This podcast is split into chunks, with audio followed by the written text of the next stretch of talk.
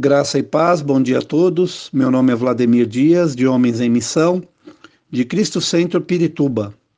Sejam bem-vindos a mais um devocional. Hoje estaremos encerrando o tema Paulo e a Igreja. Falaremos de um modelo de correção que o apóstolo Paulo, em amor por seus irmãos e irmãs, praticava. Paulo muitas vezes teve que corrigir seus irmãos e irmãs para protegê-los se sua correção parecia dura, era apenas porque ele os amava e não queria vê-los escravizados pelo pecado. Ele sabia que isso roubaria sua alegria e os impediria de serem produtivos em sua missão de pregar e viver a verdade para a glória de Deus. Acompanhe comigo a leitura da primeira carta de Paulo aos Coríntios, capítulo 15, versos 33 e 34. Não se deixem enganar. As más companhias corrompem os bons costumes. Como justos, recuperem o bom senso e parem de pecar, pois alguns há que não têm conhecimento de Deus. Digo isso para vergonha de vocês.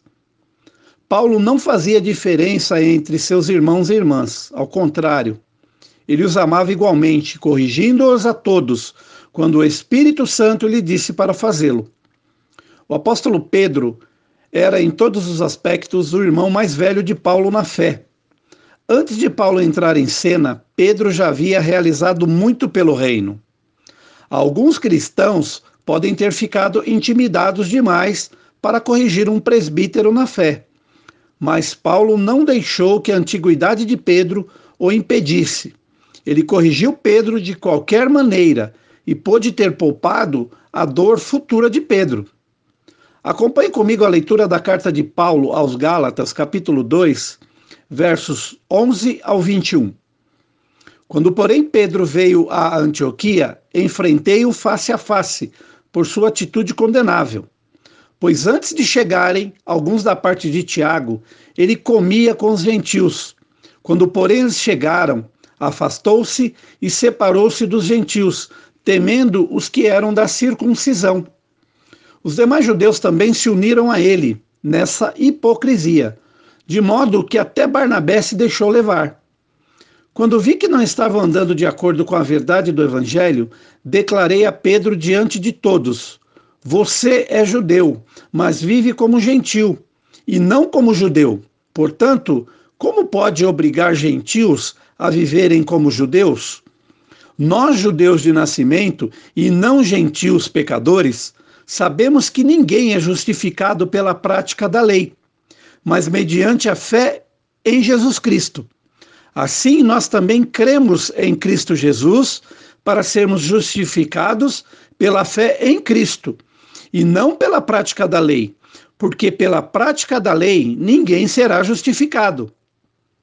Se, porém, procurando ser justificados em Cristo, descobrimos que nós mesmos somos pecadores, será Cristo então ministro do pecado?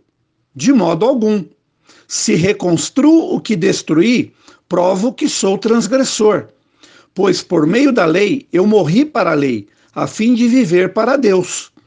Fui crucificado com Cristo. Assim, já não sou eu quem vive, mas Cristo vive em mim. A vida que agora vivo no corpo, vivo-a pela fé no Filho de Deus, que me amou e se entregou por mim. Não anulo a graça de Deus, pois se a justiça vem pela lei, Cristo morreu inutilmente. Paulo entendia a diferença entre convicção e culpa. Convicção sendo obra do Espírito Santo e culpa sendo obra do inimigo. E por isso que ele só disse o que precisava ser dito quando precisava ser dito, nem mais e nem menos. Ao fazer isso, Paulo deu espaço ao Espírito Santo para mostrar às pessoas onde suas palavras, ações e atitudes não se alinhavam com a vontade e o caráter de Deus. E para convencê-los ou convencê-los desse pecado, para que pudessem se arrepender e encontrar alívio. Ele se tornou uma ferramenta de Deus. Acompanhe comigo a leitura da segunda carta de Paulo aos Coríntios, capítulo 13, versos 7 ao 9. Agora oramos a Deus para que vocês não pratiquem mal algum, não para que os outros vejam que temos sido aprovados, mas para que vocês façam o que é certo, embora pareça que tenhamos falhado. Pois nada podemos contra a verdade, mas somente em favor da verdade. Ficamos alegres sempre que estamos fracos e vocês estão fortes. Nossa oração é que vocês sejam aperfeiçoados. Se Paulo tivesse insistido em bater na cabeça das pessoas com seus erros, ele teria abafado o Espírito Santo, feito o arrependimento parecer fora de alcance e se tornado uma ferramenta para o inimigo, paralisando aqueles que estavam apenas aprendendo a viver a verdade.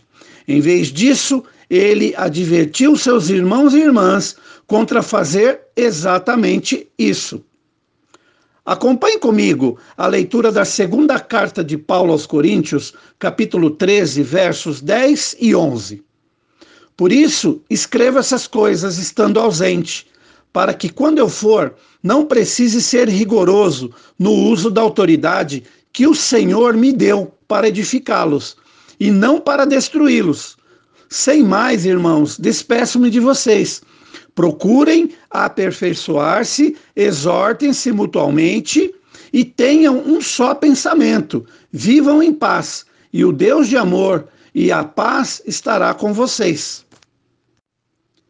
Queridos irmãos, estamos encerrando mais um devocional, onde tratamos do tema Paulo e a Igreja.